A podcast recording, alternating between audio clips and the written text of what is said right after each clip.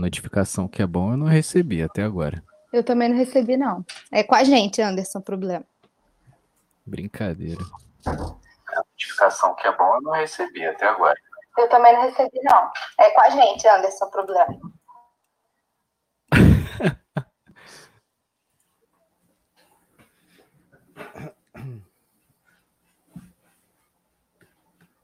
Recebeu notificação aí, Rafa? Opa, cara, recebi. Hoje recebi. Ih, rapaz. É zebra isso. Eu não recebi não dessa vez.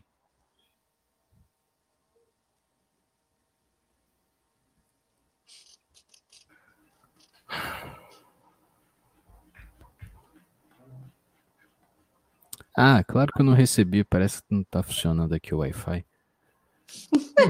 Aí fica difícil. Não, eu não sei se acontece com vocês, cara, mas eu tenho um problema aqui no Wi-Fi que, por exemplo, tem o 2G e o 5G, né? Aí eu conecto no 5G porque o 5G é a velocidade real da internet. Só que de vez em quando sai do ar. Essa, esse 5G do Wi-Fi. Eu, tenho, eu conecto no 2G, nunca sai do ar, mas também não é aquela, aquele, aquele Wi-Fi com 20%, 30% a menos da velocidade real.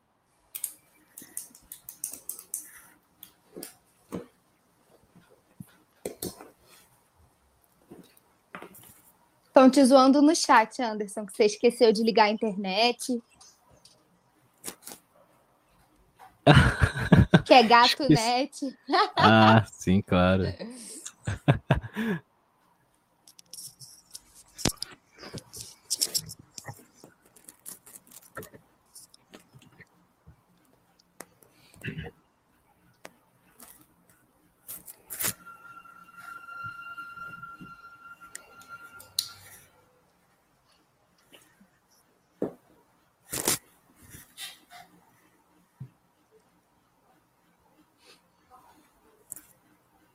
Vamos que vamos.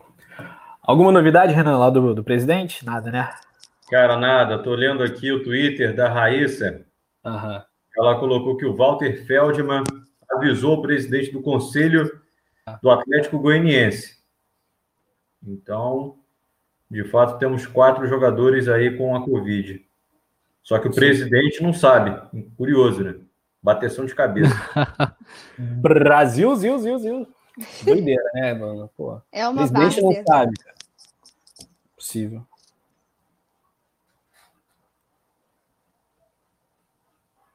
Muito louco, cara. É. Aí é só o início do campeonato, né? Tu vê, cara, que curiosamente o campeonato carioca foi o que menos deu problema. Verdade. Sim. O que mais funcionou era a questão também de uma competição é, local, né? É, tem é. isso também. É. Cada estado tá num, digamos assim, sei lá, numa. Uma num... curva diferente. Num estágio é, diferente, né? Exatamente, num estágio diferente ali do, da pandemia, né? E cada Esse jogo tinha que ser aqui. Cara, tá muito difícil ter o Campeonato Brasileiro. Tá, tá. São rodadas muito próximas uma da outra. Você não tem muito tempo para fazer testagem e diagnóstico. É muito Sim. rápido. Não, e ainda tem essas rodadas que, que são adiadas. Jo os jogos, por exemplo, dos estaduais, dos, dos times que estavam nos estaduais não jogaram a primeira, vão, vão lá para frente, aí provavelmente, de repente, tem outros jogos adiados, então você é empurrado mais ainda. Sim. Para quando, né? Para quando? Bravo, cara. Olha, se eles conseguirem terminar o campeonato em fevereiro, é uma proeza. Parece não, mas já estamos no mês 8. Metade quase. Aham. Uhum.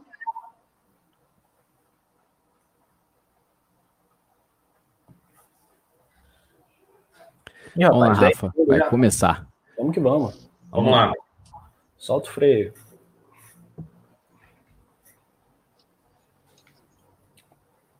Alô, nação do Mengão, chegando para mais um resenha aqui no Coluna do Fla. Bora resenhar, você chega claro de voadora nesse like aí que ajuda demais o nosso canal. que não para de crescer, partindo para 450 mil aqui no Coluna do Fla. Bom, uma mesa maravilhosa, um super convidado, hoje convidado global, é. Antes vamos apresentar a nossa Paulinha, grande Paula Matos. Fala, Paulinha. Oi, Rafa, boa noite, Renan. Prazer dividir a mesa com vocês. Boa noite a todos. Já sabem como funciona. Chega curtindo, compartilhando, se inscrevendo no canal e ativando o sininho para receber em primeira mão as principais notícias sobre o Mengo e bora resenhar. É isso aí, resenha pré-jogo para Flamengo Atlético GO, rodada 2 do Campeonato Brasileiro. Temos aqui ele que é um super repórter, setorista de Mengão, setorista pé quente, desde que ele pegou o Flamengo, o Flamengo só ganha, é impressionante. Ele que é da Rádio Globo, da Rádio CBN, do Grupo Globo, Renan Moura, bem-vindo coluna. Fala, parceiro. Valeu, Rafa, obrigado pelo convite. Boa noite para você, boa noite para Paulinha, boa noite para todo mundo ligado aqui no Coluna do Flamengo. Quando fizeram o convite, na hora eu aceitei. É claro que é muito bom a gente falar um pouco sobre Flamengo também nesse espaço aqui. Espero continuar sendo pé quente nesse, nessa temporada ainda de 2020 barra 2021, com mais alguns títulos aí para o Flamengo, para a gente continuar contando boas histórias do Mengão. É isso aí. O que aconteceu domingo é fora da curva, né? É uma situação atípica, acontece. Uh, mas é isso, a nação está chegando aqui, já já um giro no chat com a rapaziada. Vamos falar de várias coisas, assuntos quentes, o esquenta para esse Flamengo Atlético Goianiense no Estádio Olímpico de Goiânia. Depois da nossa vinheta, então, bora resenhar.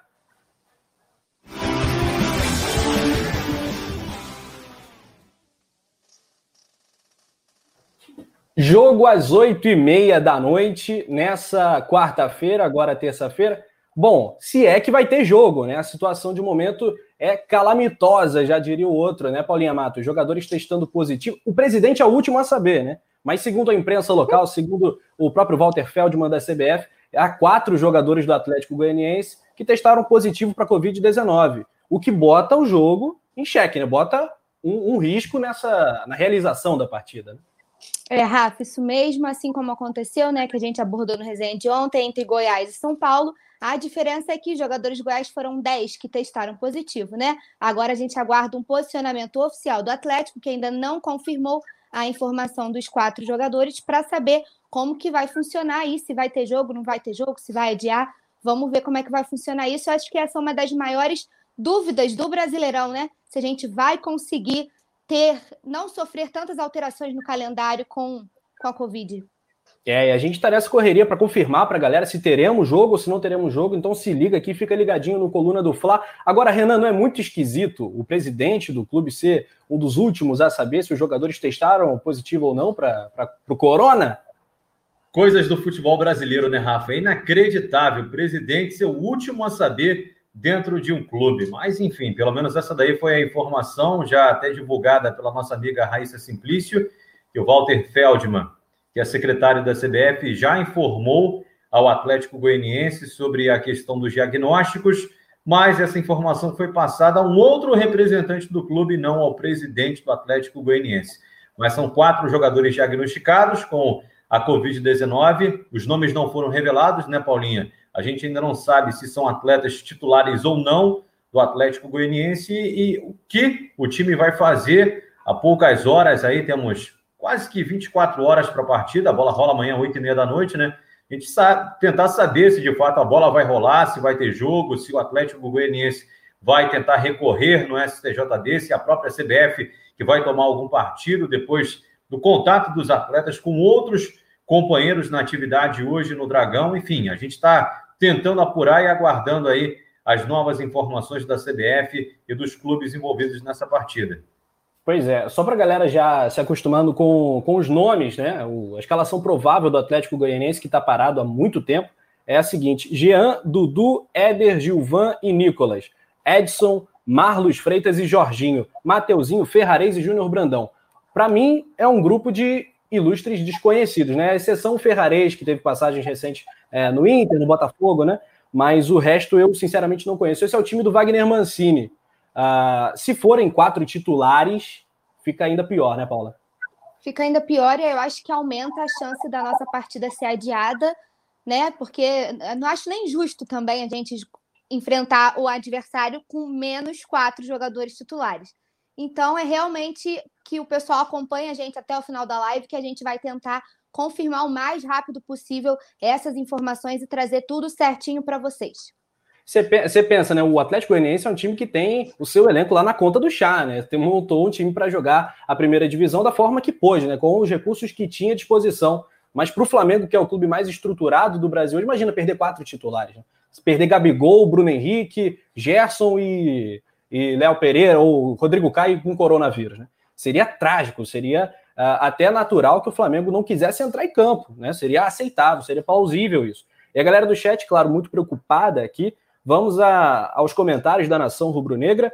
O Vicente Flá perguntando se o Jean é aquele goleiro, né? Aquele do São, do, do São Paulo e do Bahia. Me parece sim, vale até a confirmação. O Leandro Martins está lembrando a importância do like. Uh, o Márcio Barros não seria novidade aqui no Brasil? Pois é, no jogo do São Paulo contra o Goiás adiado também. O, a Dani Santos perguntando, placar de amanhã. Já já a gente faz aí os nossos palpites também com a rapaziada. Temos uma nova membra né, no clube de membros do Coluna do Fla, a Leila Bastos, bem-vinda aí, grupo de WhatsApp, sorteio de manto e uma série de benefícios, mensagem em destaque, muito legal. Um abraço para nossa nova membra. Uh, o Gerson Vilarinho, se não tiver jogo, é melhor ou pior para o Domi, jogar ou treinar? Boa pergunta. Tem a resposta, Renan? Eu prefiro jogar sempre, né? É, é, eu entendo até que o, o Domi teve pouco tempo para conhecer todos os jogadores, colocar em prática a metodologia dele, mas tem que ir para combate, tem que ir para jogo, para luta, não tem outra forma. Ele mesmo reclamou, né, Paula, na entrevista coletiva após o jogo, que o Flamengo é, ficou um período inativo, foram 24 dias sem uma partida, isso daí também atrapalhou a falta de ritmo de jogo. Então, meu amigo, tem que ir para a luta, tem que ir para o campo para conseguir o mais rápido possível engrenar, embalar aí com uma série de vitórias para assumir a ponta do Brasileirão. Assina embaixo, gabarito do Renan Constante. É isso aí. Flamengo é pressão, né? Não tem essa, ah, não quero jogar, eu quero treinar. Meu irmão, vai pro jogo. Chegou uma semaninha já, tem que ter resultado. É cobrança. Agora, tem cobrança excessiva também. Eu vejo a galera, principalmente na Flá Twitter, né? A Flá TT, que é uma loucura, né? A galera já. Boa, galera. Pô, né, Renan? galera já pedindo, pedindo para derrubar o treinador.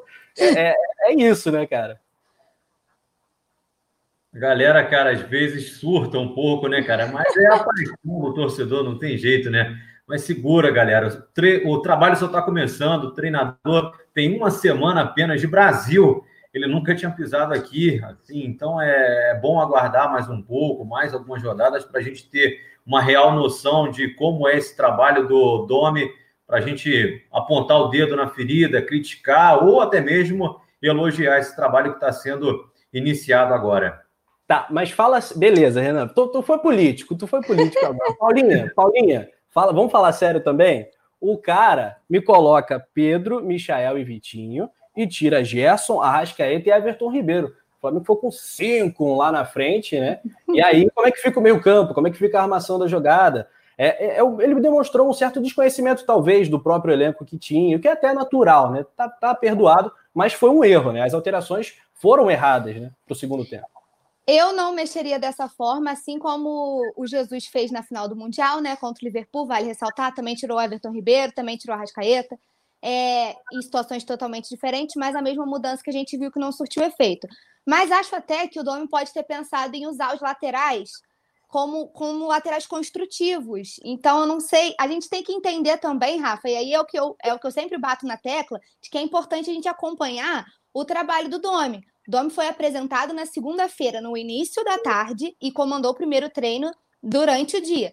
Foram cinco dias, não dá para a gente entender muito bem como funciona isso. É claro que não tem como ele saber tudo sobre o elenco, características, onde ele pode usar um ou outro, onde que ele pode fazer essa adaptação, mas a gente não sabe se foi algo que o Guardiola também faz, né? Que é usar os laterais como construtores. Então, não sei se isso chegou, chegou a passar na cabeça do Domi, que disse em entrevista que nós somos o Flamengo e queremos sempre ganhar. E por isso, os cinco atacantes para bater de frente com a linha defensiva do Galo com cinco zagueiros. Então, só com tempo de trabalho, tendo que deixar o cara trabalhar, nada de fazer hashtag fora Domi, dá uma segurada aí na Flá TT, que tô rindo de nervoso já, que deixa o cara trabalhar, que não é assim que a banda toca. É, e se a gente voltar, né, para Renan, para o ano passado, o, o, Jesus também começou pegando um rabo de foguete, pegando o Atlético o Paranaense fora, né, num jogo eliminatório. Aí depois também teve aquela derrota para o Emelec, também perdeu para o Bahia, derrotas que balançaram até as, as estruturas do Flamengo à época. É, e o Domi também pegou uma pedreira no início, né? um Atlético Goianiense com um ritmo de jogo muito mais uh, pronto para jogar um Campeonato Brasileiro que o Flamengo, né? que estava 24 dias parado. E, e, tudo isso pesa também. Foi uma estreia complicada pegando o Atlético do São Paulo ali. Com certeza. O, o, o Galo vai brigar esse ano para estar tá ali na ponta, isso sem sombra de dúvidas, pelo investimento que foi feito na construção dessa equipe à disposição do, do Jorge Sampaoli. Só um detalhe que eu queria até também trazer, pelo menos os pontos positivos dessa derrota, se é que a gente pode dizer assim para o torcedor do Flamengo, né? Mas o famoso Cuidado com perder normal, Renan. Calma. Calma. A, a gente está aqui todo dia, a gente sabe como é que é. Quando, quando a porrada vem, vem, É verdade. Mas tirando pelo menos algumas coisas positivas dessa estreia do, do, do Domi, é, o Flamengo trocou passes é, no famoso tic-tac, foram 500 passes trocados ao longo dos 90 minutos, 82% de acerto. O Flamengo teve maior posse de bola, 62% durante todo o jogo, e foram 16 arremates à meta do Rafael. É claro, duas bolas só em direção ao gol, uma bola na trave, aquela bola né, do, do Bruno Henrique, mas o Flamengo finalizou mais nesse jogo com o Domenech à frente do time do que em partidas como na final do Campeonato Carioca, na Recopa, Supercopa e nos dois jogos da Libertadores da América. Então, pelo menos a gente pode tirar uma certa conclusão de que aquela pressão que ele gosta de empregar, é claro, é o estilo semelhante do Jorge Jesus, mas pelo menos deu certo. O Flamengo criou bastante, mas falta, conforme diz o Penidão, colocar o pé na forma. Bota o pé na forma, bicho. Pois é, tem que botar o pé na forma. O Gabigol, ele tá oito jogos sem marcar, né? Desde o jogo contra o Barcelona do Equador, que ele fez um gol de pênalti, na, no Maracanã 3 a 0 aqui antes da, da pandemia, que o Gabigol não faz, não faz o gol. E aquela chance do Bruno Henrique, eu até falei, né? No primeiro tempo podia ser 3 a 0 Flamengo ou 3 a 1 né? É, com relativa folga, né? Porque o Flamengo construiu para isso. Eu acho até, o Paulinha, não sei se você concorda, o primeiro tempo de Flamengo Atlético Mineiro foi o melhor momento do Flamengo desde a volta da pandemia. Bangu, Boa Vista, Volta Redonda, os três jogos do Fluminense e essa estreia do brasileiro. Foi o melhor recorte do Flamengo em campo, acho que foi esse, essa primeira metade do, da estreia, né? Concordo, e é bom a gente, só para completar o que o Renan falou, que a gente perdeu, mas assim, num, numa infelicidade do Felipe Luiz, porque o Atlético também não levou perigo e todas as vezes que chegou, o Diego Alves deu conta do recado. Então também foi uma infelicidade nossa, jogamos, perdemos para o azar ali. E o Flamengo pressionou muito, principalmente, você ainda falou dos jogos do Carioca, principalmente em relações finais, que o Flamengo deixou muito a desejar. Contra o Volta Redondo, Boa Vista também perdeu um caminhão de gols, assim como ontem. Flamengo perdendo muitos gols, acho que a gente está precisando treinar um pouquinho aí finalização. Mas é, as finais do Carioca, assim, em comparação, foram sofríveis, né?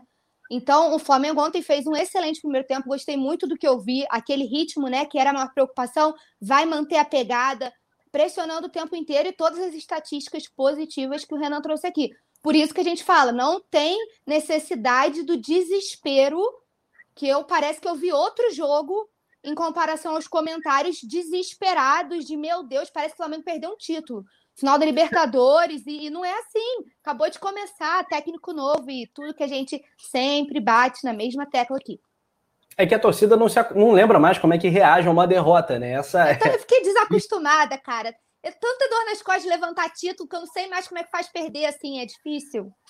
Principalmente no Maracanã, né? Isso eu acho que incomodou demais a galera também, porque o Flamengo tinha uma invencibilidade no Maracanã e, e quebrar isso para um rival como o Atlético Mineiro é sempre desagradável. Oi, Renan.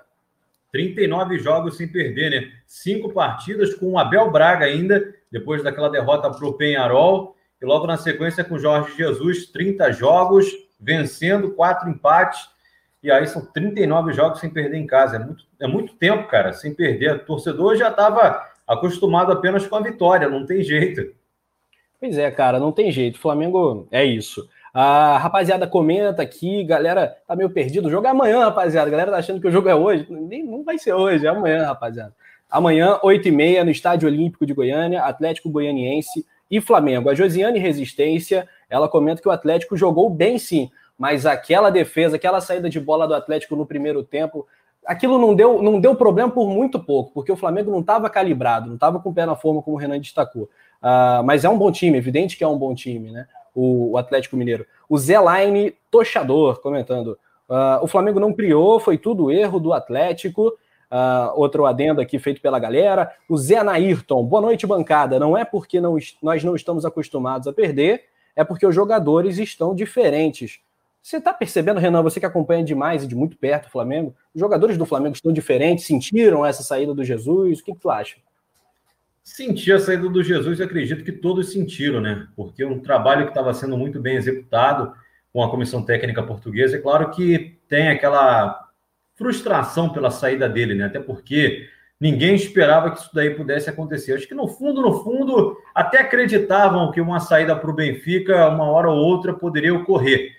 Mas não logo após o Campeonato Carioca, após aqueles é, rumores, digamos assim, até porque o Jorge Jesus nunca disse publicamente que iria ficar, mas tinha aquela esperança na renovação de contrato dele que ele iria permanecer, mas não foi isso que aconteceu. E agora é a chegada de um novo treinador, um novo trabalho, tem que ter um pouco de paciência, de calma com tudo que, que vai acontecer. O Brasileirão tem 38 rodadas. Eu acho que o mais importante nesse momento é o Domi dar uma cara a esse time nesses 10 jogos iniciais do Campeonato Brasileiro, pensando na Libertadores da América.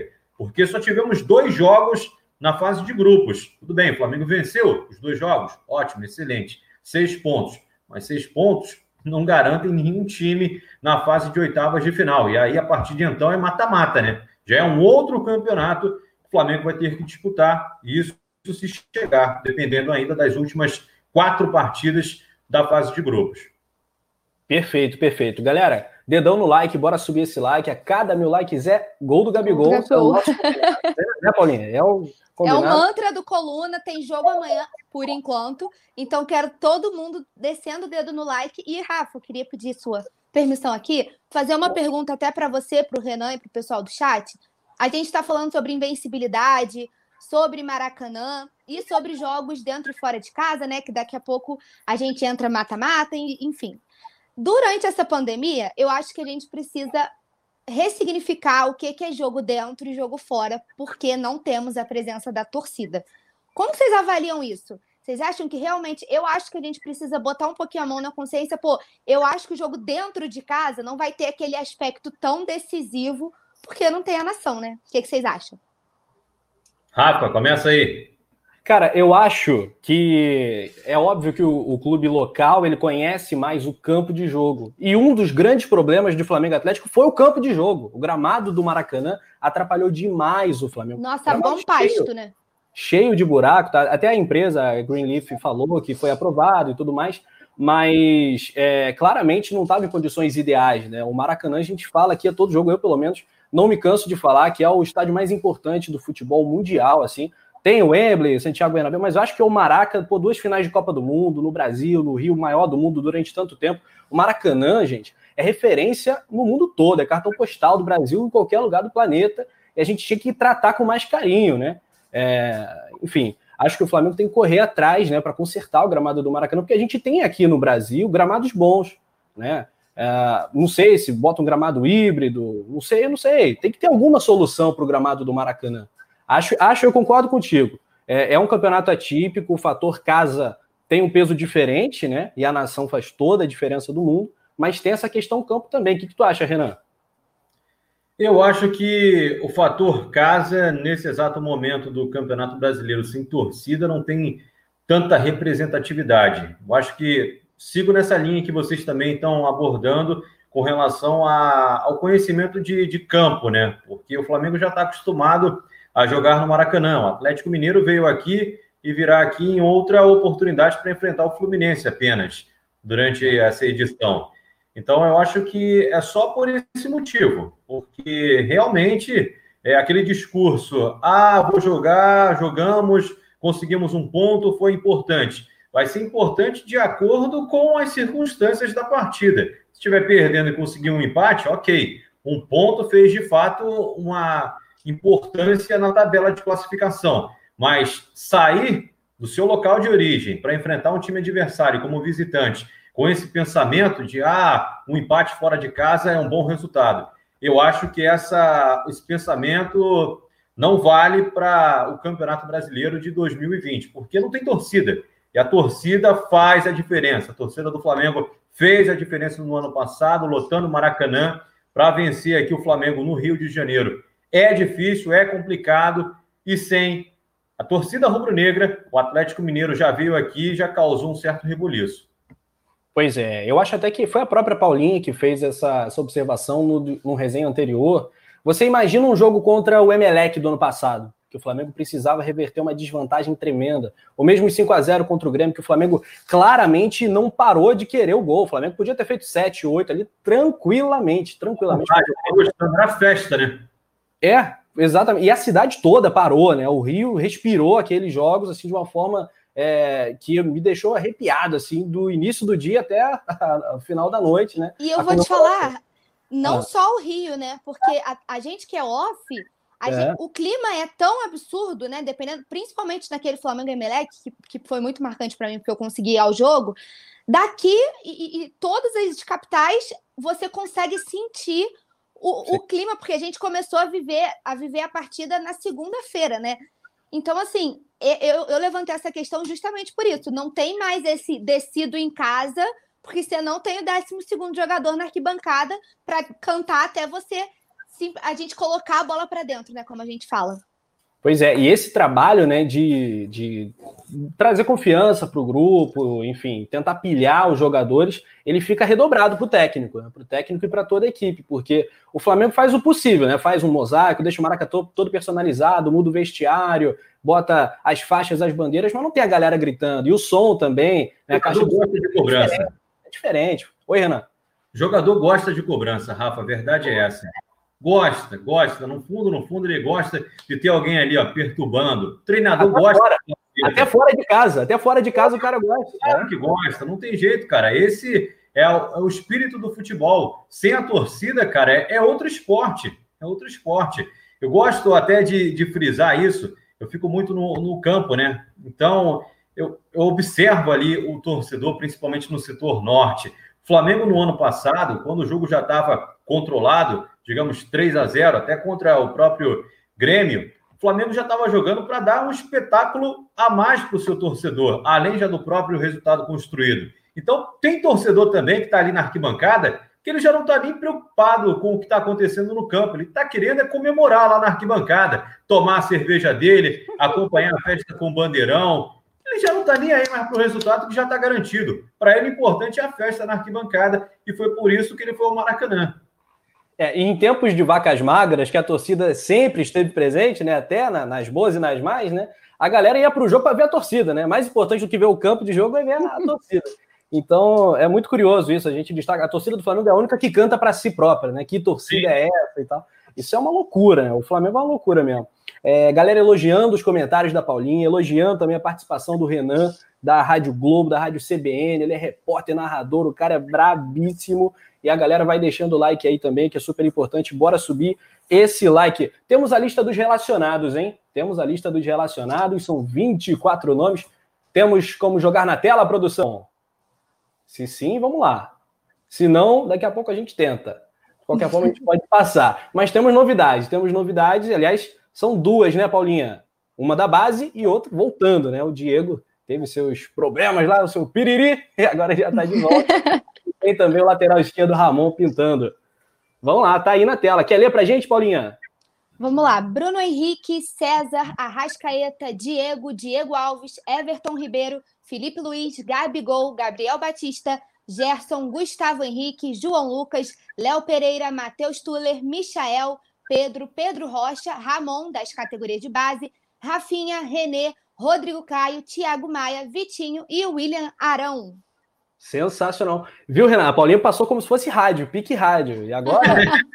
é verdade, Olha, pelo amor de Deus, não faz esse elogio com o Renan aqui, não, porque se ele não concorda, eu fico em maus lençóis aqui com a, com a nossa nação, hein, Rafa? Não, bem, é tá aprovada, né, né, Renan? Aprovadíssima. Chama ela para participar da transmissão amanhã. Boa, boa.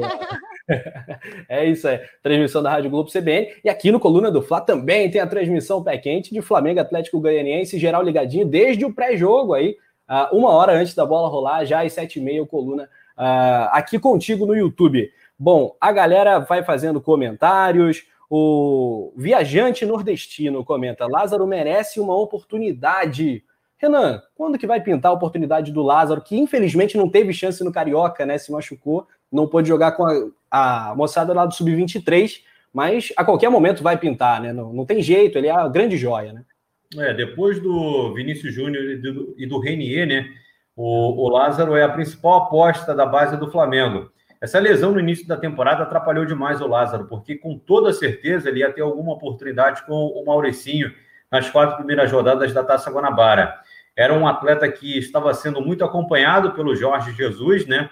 E agora segue no elenco profissional do Flamengo, à espera de uma oportunidade agora com o Domenic Torren. Mas é claro, vai ter que lutar muito para conseguir uma vaguinha ali naquele meio-campo com Everton Ribeiro, De Arrascaeta, Bruno Henrique, Gabigol ali no ataque. Não vai ser fácil para o menino, não, hein? Ele que lute, vai ser bem complicado lá para o nosso cria. Ah, e aí, Paulinha, quando será que o Lázaro vai ter aí sua chance? Ou vai ficar para o Carioca do ano que vem? Olha, complicado, porque a, a, gente tem um elenco, como destacou o Renan, de muita qualidade. E assim, a gente está falando aí só dos titulares. A gente tem um banco com Vitinho, Pedro, Pedro Rocha, Michael. Então você vai, vai tirar quem para colocar o Lázaro? Ele é fantástico, mas ainda é muito novo. Então não vejo, infelizmente, para ele e, e pela joia que ele é, pelo futebol que ele tem, uma oportunidade agora. Acho que é, é, continuar nessa pegada, ele demonstrando o trabalho dele, mostrando esforço, tá sempre querendo mais e, e, lutar pelo espaço dele, assim como todos os outros jogadores, porque isso também não quer dizer nada, né? Não quer dizer que às vezes um dos, dos reservas machuca, enfim, ele pode assumir esse lugar. Isso, futebol não é uma receitinha de bolo, mas eu acho que agora, com o elenco estruturado que a gente tem, não tenha tantas oportunidades. É isso aí. E Renan, falando sobre a galera da base, né, os crias da base do Flamengo, eu acho que é aquele que está pedindo passagem, né? Faz tempo, ele está num patamar diferente, né, de carreira. É o Tuller, né, cara? E a gente tem esse problema na zaga, né? O Léo Pereira ainda não conseguiu se firmar, ainda não consegue substituir a altura, né? O Mari que deixou uma lacuna maior do que a imaginada, né? A gente achou, pô, Gustavo Henrique e Léo Pereira fizeram campeonatos incríveis ano passado pelo Santos e pelo Atlético. Aí vem para o Flamengo, nenhum dos dois consegue da liga ainda. E o tempo está passando e já estamos na segunda rodada do brasileiro.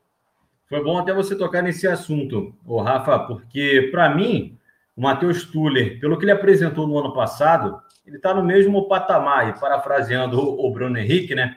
No mesmo patamar que o Léo Pereira. Por enquanto, para mim, o Léo Pereira ainda não apresentou nada diferente para torná-lo titular insubstituível algo que o Rodrigo Caio comprovou no ano passado em poucas partidas com a camisa do Flamengo. Então, para mim, aquela posição de companheiro do Rodrigo Caio está aberta. Seja o Gustavo Henrique, que fez um excelente brasileiro no ano passado pelo Santos, mas o Tuller também, quando foi é, exigido pelo Jorge Jesus, claro, comete falhas como qualquer jovem, tendo a grande oportunidade de uma temporada entre os profissionais, ainda mais no time do Flamengo e com a pressão que é disputar uma Série A. Mas ele foi muito bem na última temporada, não comprometeu, pelo contrário, ajudou o Flamengo a conseguir pontos importantes na tabela de classificação. Então, para mim, o Tule está ali brigando por uma vaga com o Gustavo Henrique e com o Léo Pereira. Falta o quê? Talvez uma oportunidade. Pois é. Quero saber a opinião da Paulinha, lógico, e a galera do chat também já está uh, comentando sobre isso. O Daniel Santos fala que Tuller e Rodrigo Caio seria uma dupla ideal, rápida e segura. O Marcelo Celestino acha, sou mais Gustavo Henrique, pois os últimos quatro títulos ele estava na zaga com o Rodrigo Caio. Não entendi Não, nada. Na Recopa, na Recopa foi Léo Pereira e Gustavo Henrique, lembra? Rodrigo Caio estava lesionado. É, eu acho que na Recopa foi na mesmo. Na Recopa foi a, foi a dupla nova. O Rodrigo Caio não jogou, não. Afinal, é, não.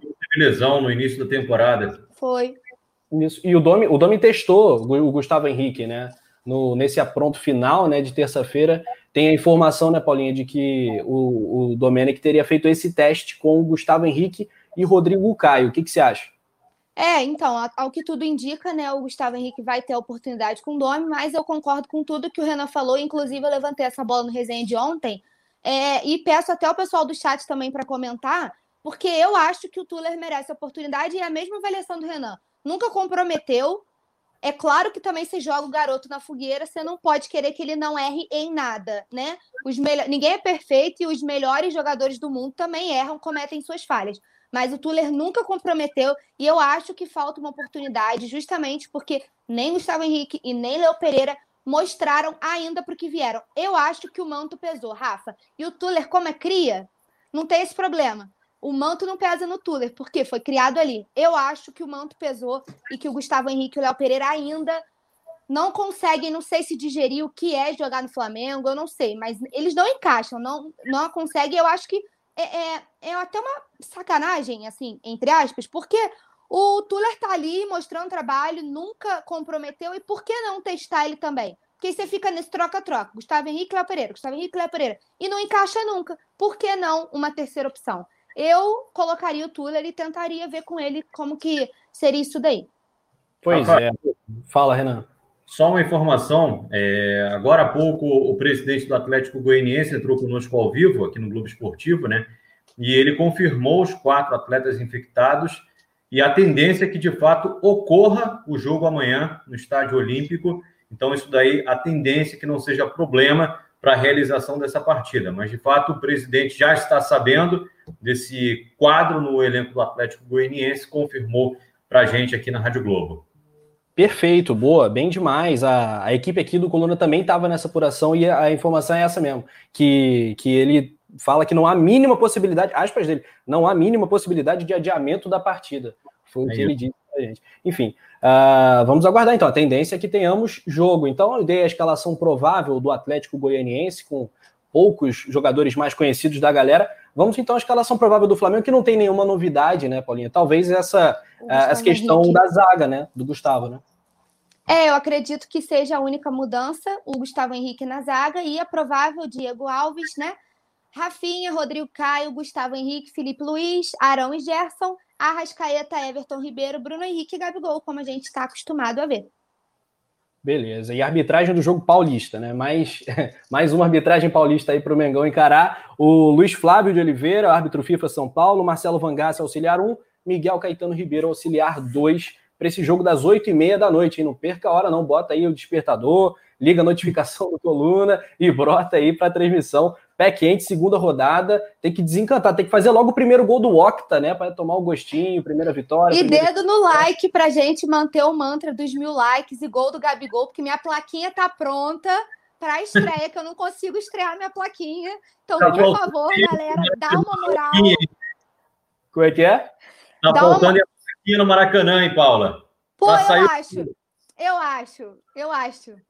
Pois é, é, tem que passar um paninho na plaquinha que tá já pegando a poeira, né, Gabigol? Ô, Gabigol, tu, é, tu tá garçom, tá numa fase diferente, mais garçom do que antes, mas, pô, tem que fazer gol também, né? Tu é o artilheiro da parada. Uh, outros comentários aqui da Nação Rubro-Negra, o André Brazurosco comenta, arbitragem paulista outra vez, putz. Uh, o Leonardo Torres, mano, eu sou flamenguista, tá no sangue, se o Mengão perder, vai ser motivo de piada, tá lamentando, não vai perder não. Para Atlético Goianiense é muito improvável, não é impossível porque é futebol, mas é, é muito improvável. David Souza concorda que a camisa do Flamengo não pesa para o Tuller, né? Ele que foi testado numa fogueira terrível, né? Com o Léo Duarte lá em 2018, enfim, e aí acabou perdendo a posição para o Hever, né? Convenhamos, foi, foi um erro à época e todos nós comentamos muito sobre isso. Uh, o viajante nordestino queria ver o René no lugar do Felipe Luiz e Thiago Maia no lugar do Arão. Olha, o Felipe Luiz ele tá sem ritmo de jogo, o cara tem, tem mais idade, demora mais para pegar no breu. Isso é até histórico na carreira do Felipe Luiz, não é só pela idade dos 35 anos, não. Mas esse período parado prejudica bastante o Felipe Luiz. Tecnicamente, Renan, não tem comparação. Inclusive, a gente questiona até a, a condição do René, até como reserva, muitas vezes, porque uh, a gente tem reservas de luxo para outras posições, tem Michael, tem Pedro no banco. O René não acompanha esse naipe, esse nível, não é um péssimo jogador, ninguém acha aqui que o René é um pereba, mas é muito é muito dispare a diferença do Felipe para o René. É, o René é mais disposição, né? E é um jogador que defensivamente ajuda bastante. O Felipe Sim. Luiz tem, além da trajetória internacional, é um jogador que, tecnicamente, por mais que não tenha pulmão, talvez caixa para fazer o, o box to box, como o Tite adora dizer, né? Não é. tenha talvez tanta agilidade para ir e voltar, mas assim, ele é um jogador, sem sombra de dúvidas, excepcional. Então ele sabe preencher bem os espaços no gramado. Isso daí ajuda. Quem corre é a bola, né? Não é somente o Luiz. Pois é, mas é, aí tem até a vantagem, né? Porque o Atlético Mineiro, em ritmo de jogo, jogando o Campeonato Mineiro, né? A final foi adiada, mas fez jogos contra o América, enfim. Estava já preparado para o jogo. O Flamengo 24 dias parado, mas dessa vez o Atlético Goianiense está em situação pior, porque ele não jogou a primeira rodada e está há 150 dias sem jogar. O último jogo foi em março. Então já temos essa vantagem técnica. A vantagem física é tremenda também. Paulinho, é difícil imaginar um cenário onde o Flamengo não, não seja o protagonista do jogo e não vença, né? E aí, Rafa, para complementar, a gente volta no debate inicial do desespero de achar que o, o Atlético Goianiense pode causar algum tipo de problema, não desmerecendo o rival, não é isso. É que se vocês têm que pensar racionalmente com o elenco do Flamengo, tecnicamente e tudo que envolve o patamar que atingimos, de achar que o Flamengo vai perder para o Atlético Goianiense. Como a gente já discutiu, o Flamengo é favorito, mas é só se acontecer algo muito anormal e muito fora da curva para poder justificar uma possível derrota. E só para completar o assunto do Felipe Luiz, para mim não tem a menor discussão, menor possibilidade. Para mim é um dos melhores da posição e também lateral de seleção brasileira, enfim, uma carreira mega vitoriosa. Para mim, o Felipe Luiz é fantástico, sem palavras, sou fã demais. Pois é, eu também acho. Agora, o charado Felipe Luiz, né, lá em São Paulo, Felipe Melo, é até carioca, o Felipe Melo, ele fez uma declaração sobre o Flamengo, né, aquilo, quando o Flamengo perde, o Flamengo tropeça, é uma festa para outra metade, né, dos, do, dos brasileiros.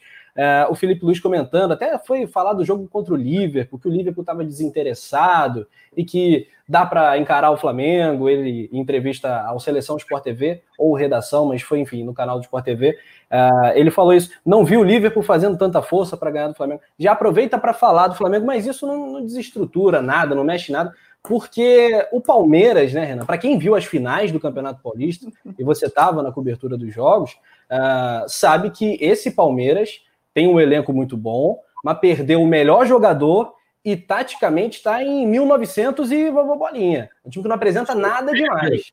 Sofrível. Sofrível. Sofrível. Foi péssimo, péssimo jogo, péssimo. Aí o cara vem mandar essa. Aí o cara vem falar, vem falar do o Flamengo. O Palmeiras nem mundial tem, ele quer falar da final do Flamengo mundial Liverpool, gente. Ah, me respeita. É. O jogo foi muito ruim a decisão, a segunda partida. A primeira partida já foi péssima, a segunda foi pior ainda. Sinceramente, sinceramente. O gol do jogo foi para pelo menos fazer com que os torcedores lembrem daquela partida. Porque eu acho que nem as cobranças de pênalti daqui a alguns anos alguém vai se recordar. Talvez se recorde pela situação, a circunstância que nós vivemos atualmente com essa pandemia. Mas é um clássico, uma decisão de campeonato paulista para esquecer entre Corinthians e Palmeiras. Foi Mas você, tecnicamente, taticamente, horrível. E você falou, Renan, que o Atlético Mineiro será sim um adversário, um candidato a título. Você coloca mais quais times nessa, nesse páreo aí para tentar bater o Flamengo na, na tentativa do bicampeonato? Eu coloco o Grêmio como um postulante ao título. Eu acho que se o Renato Gaúcho quiser disputar de fato o Campeonato Brasileiro, vai vir para brigar não tem um elenco tão qualificado quanto o elenco, talvez, do Palmeiras e do Flamengo e do Atlético, mas é um time que ele consegue rodar, consegue girar. Tem jogadores que são até renegados, talvez, em outros clubes, antes da chegada ao Grêmio, mas que com ele conseguem jogar muito bem. Então, eu acho que o Renato é um, um fator importante nessa disputa do Campeonato Brasileiro. E se o Grêmio quiser, de fato, entrar na competição para disputá-la em busca do título, pode dar trabalho também. O Internacional também tem um bom elenco com o Cudê, é um time que pode surpreender também ao longo dessa competição, mas eu coloco pelo menos esses cinco clubes aí tentando brigar ali no famoso GC, G5 do Campeonato Brasileiro. Perfeito, perfeito. O Marcelo Celestino aqui no chat do Coluna comenta: o, o Domenech precisa treinar faltas e chutes de fora, pois quando enfrenta times que ficam na retranca, pode utilizar esse recurso de chutar de fora. Hum, olha, falta eu concordo contigo, que faz tempo, né? Que a bola não entra desde 2018, né? Contra o Paraná. Agora, chute de fora, quais são os melhores chutadores de fora do Flamengo? Everton Ribeiro, que também. Vitinho, Vitinho né? Do banco. Você acha que, que esse é um fator importante, ô, ô Renan? É um fator importante. Eu até levantei um dado dessa última partida do Atlético Mineiro. O Flamengo teve uma média de distância de 19 metros para a meta do Atlético Mineiro para arriscar chute. Ou seja, quase que da entrada da área. O Flamengo conseguiu pressionar mesmo o adversário para o campo defensivo, quase que para entrada da área para arriscar, bater de fora. Mas é claro, ainda falta calibrar o pé nessa questão para conseguir balançar a rede. Mas são tentativas que o Flamengo vai criando ao longo do tempo e eu acredito que é uma alternativa de fato para quando tem um time muito fechado, como deve ser amanhã contra o Atlético Goianiense, para conseguir marcar. Não sei o que pensa a Paulinha também. E aí, Paulinha? Concordo e acho que o Gerson também tem potencial, hein, para bater de fora. Acho que dá para trabalhar isso nele. Acho que sim. E falta, nem dá pra, nem precisa dizer, né? Porque eu nem sei, nem lembro o último jogo que o Flamengo marcou uma falta. Só sei que eu já assisto de joelho para ver se sai a zica, procurar algumas simpatias aí, porque tá, o negócio tá difícil. Levar, lembra que no, no ano passado levaram o Anjinho, levaram o pessoal para benzer o CT. Eu acho que a gente podia levar de novo, benzer lá a galera para ver se sai gol de falta, que eu tô aceitando tudo. Tinha que levar o Zico e o Pet, né? Junto. Ah, porra, eu acho que eles podiam ficar no banco, ter falta, eles entrarem só para bater a falta ali rapidinho, resolve o problema e tudo certo, segue jogo. Porra, e bicho, há não muito tempo a gente tinha no mesmo time vários batedores, né? O Pet, Renato Abreu, o Léo Moura batia a falta, até o Bruno, o goleiro, batia a falta, enfim. Agora a gente não consegue fazer gol de falta de jeito nenhum. É, agora, sobre os chutadores de fora, concordando com o comentário do Marcelo, o Michael, esse sim, esse tem que treinar chute, porque é, sempre que ele tenta chutar de fora da área, sai uma coisa horrorosa. Então, esse é um, um fundamento que o Michel precisa melhorar e também a tomada de decisões. É, é um diamante bruto, né, o Michel, Renan? Um cara que você vê que é diferenciado, que é extremamente veloz, extremamente corajoso, né? E hábil com a bola, mas o chute dele, às vezes ele tem umas decisões erradas, e o chute de fora também pode melhorar bastante desse jogador. É, galera, não me entendam mal. Às vezes eu considero até o Michael um certo peladeiro, porque assim, ele não teve base, não teve uma estrutura é, em categorias até chegar ao profissional. Então, alguns recursos, é, algumas decisões que ele toma não são é, as ideais, né? Para aquela partida ou para aquele momento ali, para aquela jogada. Mas é claro, sem sombra de dúvidas, é um jogador que tem um recurso individual muito grande, tanto é que foi destaque no Goiás no ano passado, carregou praticamente que o time nas costas. Os próprios dirigentes do Goiás comentam isso internamente, que o Michael dificilmente o time vai ter um jogador como ele nos próximos anos, mas às vezes falta um certo cuidado do próprio Michael para tomar uma decisão mais correta no que, no que a gente pode falar em relação a coletivo ao Flamengo em um todo, né? Às vezes ele tenta muito na individualidade tentar resolver. É claro, isso daí é um fator até importante para o próprio Michael, que chama o jogo para ele, mas, é claro, são 11 de um lado contra 11 de outro. Não é tênis, né? Um para cada lado. É, quem sabe, né, os ares do Centro-Oeste, lá do estado de Goiás, ajudem o Michael a se reencontrar, né? Porque ele é muito bom de bola. Viajante nordestino, a bola é maior que ele. É... é. Esse tipo de bullying com o Michael é bastante comum. Uh, outros comentários aqui da rapaziada do chat. Uh, o Vitório Cássio comenta: o Vitinho merece uma atenção especial e também o Thiago Maia. E essa disputa Thiago Maia-Arão, ô, ô Paulinha, você acha que vai acabar ao longo do tempo? Se o Arão demole, se ele piscar, o Thiago Maia vai acabar assumindo essa posição? Eu acho que o Thiago está pronto e realmente aí a gente entra na questão do Arão ter tempo de casa e ter feito uma temporada fantástica com o Jorge Jesus. Eu sempre fui muito crítica do Arão, falava mal do Arão demais e ele queimou minha língua assim, de uma maneira absurda, porque eu, eu vejo o Arão como o principal marco da passagem do Jorge Jesus, de, de avaliação de jogadores, o, o Arão é outro jogador depois da passagem do Jorge Jesus e, e, e um jogador que era tão questionado se tornou peça fundamental para esse time. Mas vejo o Thiago Maia muito pronto e, e, diversas partidas também que ele precisou entrar, ele deu conta do recado. Então eu acho que é uma disputa sadia. Que assim, se o Arão der mole, o Thiago Maia tá ali, ó, na cola. Pois é, e aí, Renan? Concordo plenamente com a Paulinha e assina embaixo, hein, Paulinha? Eu acho que o Thiago Maia de fato está pronto, veio com esse intuito para o Flamengo de ser titular, conseguir, quem sabe, um espaço na seleção brasileira. É claro que o Ilharão, nesse momento, é difícil você tirar o cara que é campeão brasileiro e campeão da Libertadores da América do time.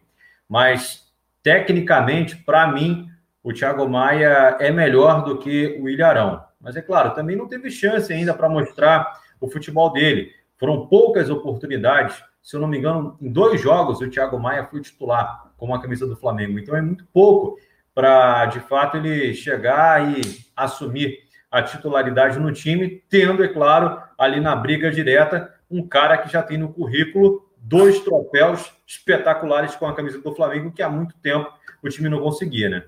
Pois é, e vocês comentaram do, do Jesus, vou até perguntar para o Renan se ele tem alguma informação com relação ao Benfica, né? O Jesus ele diz que não pediu ninguém do Flamengo. Agora, o presidente, o presidente do Benfica pode falar: eu não ouço o Jesus, eu vou querer o Léo Pereira por conta própria. Eu quero o Léo Pereira. O que, que você acha? A informação que eu tive é que foi uma mera coincidência a visita lá do empresário do Léo Pereira, o Ricardo Chad, no Estádio da Luz. Não há nenhuma sinalização de que o Benfica queira o Léo Pereira, pelo contrário, já tem dois jogadores na mira do, dos encarnados. O jornal A Bola até trouxe a informação que o Vertogen e também o Cabreira são dois atletas que foram indicados pelo Jorge Jesus e que, de fato, o Léo Pereira não está na mira do clube. O Flamengo fez aí um investimento alto, né? 30 milhões de reais na contratação do Léo Pereira, mas por hora ele permanece no Flamengo. Não sei se é uma boa notícia para a torcida do Flamengo que está pegando no pé dele, mas por hora não tem nada. É, para muitos, essa é uma péssima notícia que você acabou de dar, Renan. Mas, enfim, é, é, a palavra do Jesus valendo, então, por enquanto. A rapaziada comenta aqui, galera cantando William William Domenech. Não sai, Eu né? durmo, acordo, sonho, faço tudo com essa música que ela não sai da minha cabeça de jeito nenhum. Domenech. Não tem jeito, meu irmão. A galera comentando, Gabriel Ribeiro interagindo, Jairo Lira falou: deixa o Léo Pereira aí. Uh, Maicon Carlos, coluna do Fla. Vocês acham mesmo que o JJ levaria esse caneleira para lá? Essa contratação põe na conta de algum diretor. Mas, cara, foi ele que pediu, né? O Léo Pereira foi indicação do Jorge Jesus, né? Pelo campeonato que ele fez. Essa é a informação. E é... ele fez uma temporada espetacular com o Atlético Paranaense, né? Sim, é uma série de, de, de coincidências, né? O, pres, o empresário do Léo Pereira é o mesmo do Dantas, né? O Dantas fecha com o time de Portugal. Aí ele posta uma foto no Estádio da Luz. É, pô. É, eu é... acho que foi foto turística, sabe? Ah, eu tava passando por lá, tirou uma foto, só que aí você entra na teoria da conspiração, né? Porque tudo tem um significado, não, ele tá lá e já tá negociando. E essa, esse é o imediatismo, né? Da nossa torcida. A gente tem que ter uma calminha.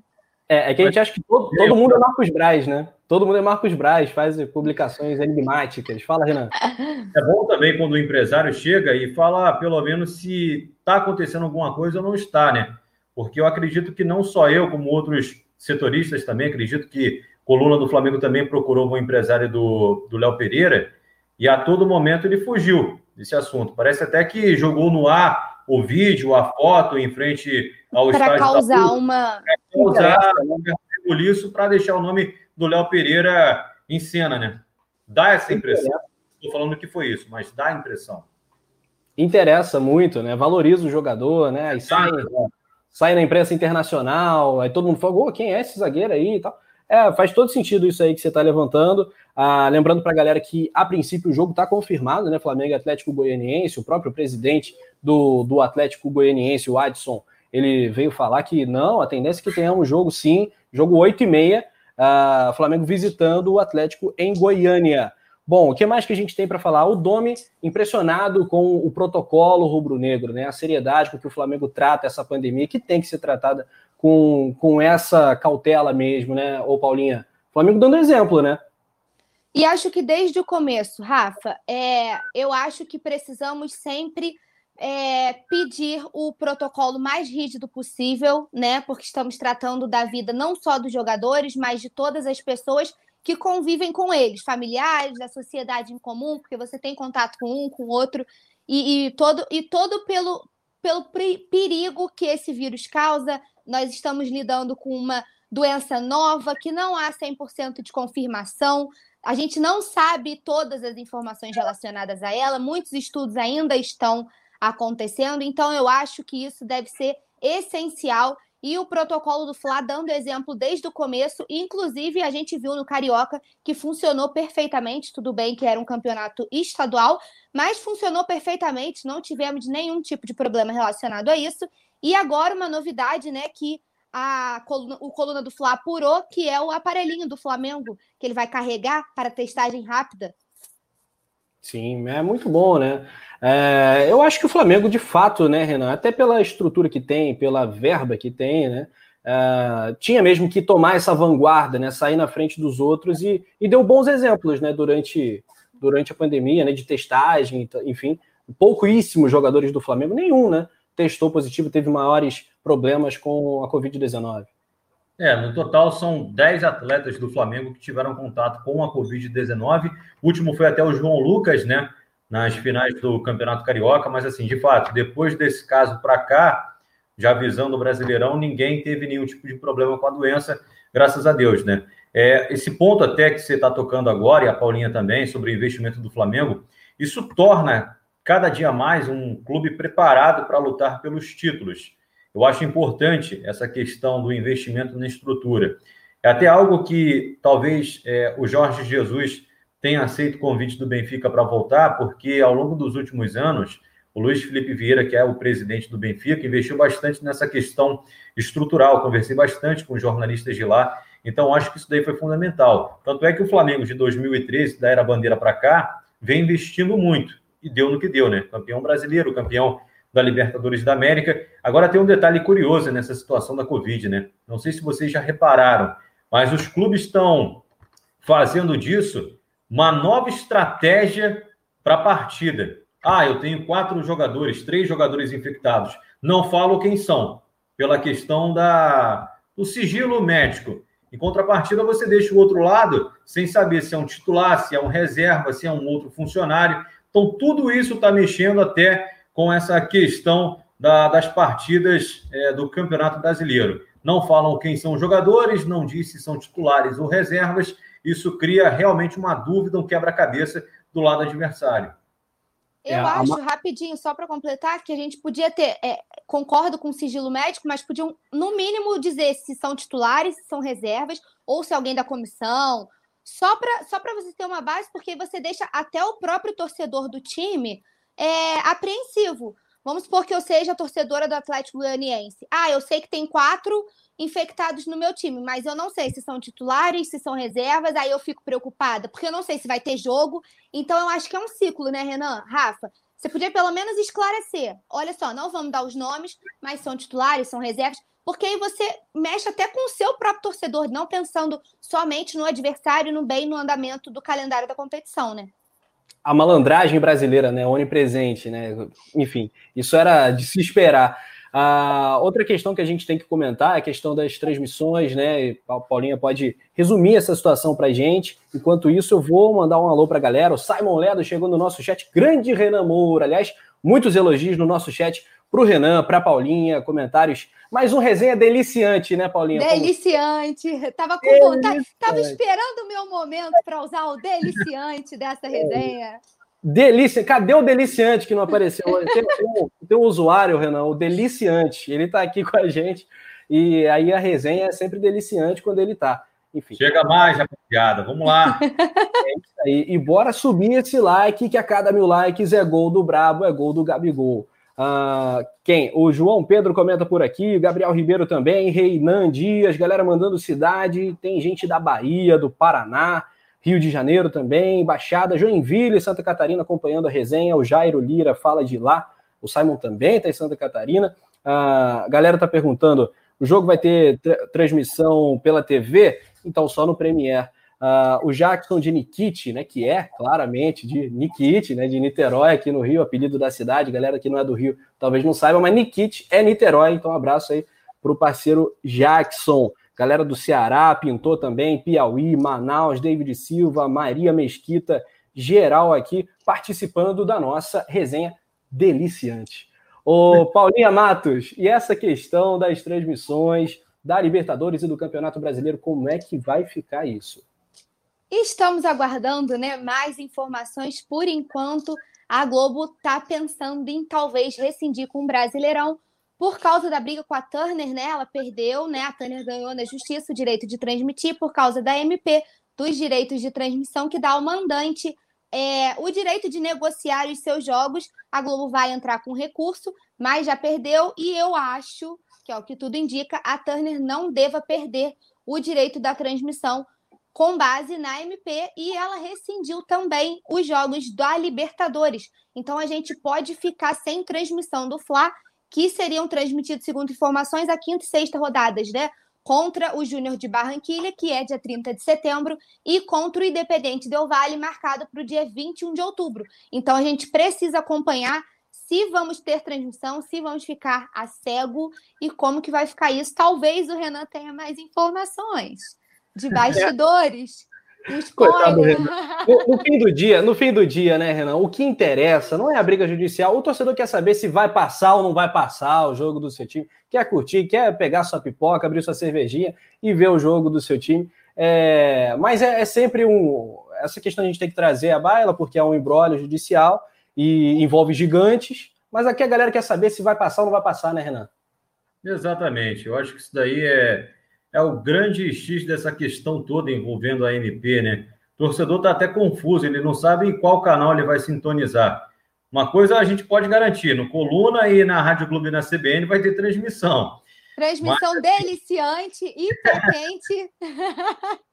É verdade, é uma grande confusão, cara. Eu, sinceramente, estava muito louco na, na apuração é, nas finais do Campeonato Carioca, porque é um assunto muito novo, a gente ainda não tem talvez nem base jurídica ainda, são pensamentos muito diferentes. A gente pôde é, ler diversos depoimentos de, de juristas, enfim, pessoas que estão envolvidas nessa, nessa questão e cada um tem uma opinião sempre diferente, sempre distinta. Então é difícil até a gente tomar partido, dar uma, uma opinião nesse exato momento, mas de fato, eu acho que para o torcedor o mais importante é que tenha transmissão independente de onde. Ele quer assistir, acompanhar o time de coração. É aquela coisa, pode acontecer de tudo, aquela frase batida, tudo inclusive nada, né? Porque vai que a MP caduque, vai que não seja votada, ou que tenha uma emenda que acabe mudando, enfim, que passe a ser uma coisa desinteressante para os clubes também. Tudo isso pode acontecer, é briga de cachorro grande mesmo, e não vai ser hoje que a gente vai ter uma solução, uma resposta para você, onde você vai assistir os jogos do Flamengo da Libertadores. Uh, o fato é que, de fato, a Globo saiu, é, rompeu com a Comebol, rescindiu. E no Campeonato Brasileiro tem toda a questão com a Turner. O jogo da terceira rodada, o Curitiba fechou com a, a Turner e teremos esse jogo, muito possivelmente, provavelmente, na TNT. Uh, ah, mas é aquilo, TV no mudo, sonzão, no Coluna do Fla, ou na Rádio Globo também. Assiste um tempo em cada um, assiste o Renan. Na primeira... É isso. Eu, cara, aqui em casa, aqui em casa, o Penidão narra na Rádio Globo, eu narro no Coluna. Aí o que, que a galera faz? Assiste um tempo no Coluna, outro tempo liga a CBN ou a Rádio Globo. Deixa o rádio ligado, o aplicativo ligado também, que tá tudo certo. Dá audiência para os dois. Boa, boa, Renan. Então é isso. Convite para a nação rubro-negra, Flamengo Atlético Goianiense, segunda rodada. Que queremos que seja a primeira vitória. Mas é isso, oito e meia da noite. Vamos então de palpites, nação. Manda aí para gente teu placar que a gente vai ler. Paulinha Matos, vou começar contigo dessa vez. Flamengo, Atlético GO. Quanto vai ser e quais serão os autores dos gols? Vai me botar na fogueira logo de cara? Vai. 3 a 0 Mengo. Gabigol, que estou esperando desencantar. Gabigol 2 e 1 do Everton Ribeiro, nosso capita. Boa, Gabigol me decepcionou profundamente no Cartola também, além, além da vida Lamentável, real. Lamentável, ele era meu capitão. meu, meu também, meu também. Renan, quanto vai ser Flamengo e Atlético Goianiense? Não vou nem falar do meu cartola, porque quem me deixou revoltado foi o Felipe Luiz, que eu coloquei e ainda fez o gol contra. eu também. Pô, eu fiz 30 pontos, sei lá, me ferrei todo, me lenhei todo. Fala aí. 33 apenas, fui muito mal nessa rodada. Mas a respeito de palpite, 2 a 0 Flamengo. Para acabar com essa urucubaca, um gol do Gabigol, outro do Bruno Henrique, um em cada tempo e fim de papo. Boa, boa, bem demais. E a nação também comentando. E o seu lá. palpite, Rafa? Você acha que você vai fugir do palpite e é. deixar a gente na fogueira é. e não vai se manifestar? Pois é, aí, aí que você me quebra. Eu acho, olha, ó, vamos, vamos, vamos de 3 a 1 Flamengo. Vamos de 3 a 1 Flamengo, um do Bruno Henrique, um do Arrasca e um do Gabigol, aí reencontrando as redes. Bom, ah. só para a gente passar para o nosso internauta que estava perguntando se o Jean era aquele goleiro, era de fato, é de fato, na verdade, né? Aquele ex-goleiro do, do São Paulo. E o Edson, que você citou, é aquele ex-volante do Fluminense. Também já passou pelo Rio, então. Rapaz, ex-Fluminense, ex-Ponte Preta. Ele teve bom momento no Fluminense, né? Depois ficou esquecidão. Não, não chega a ser nenhum craque de bola, né? É o Edson. Oi, como é que tá é? Aí no mercado, tá aí no mercado, tá à disposição para quem quiser e o Atlético contratou. Tá aí na pista. Lembrando, rapaziada, que tem a Liga do Coluna do Fla no Cartola também. Entra lá, faça parte, sempre divertido. Tem um bolão do Coluna também com os membros do Clube Coluna do Fla. Ah, vamos de placares então. Placares: Gabriel Ribeiro 2 a 0 2 do Gabigol. Beto Limas 2 a 0 Gols de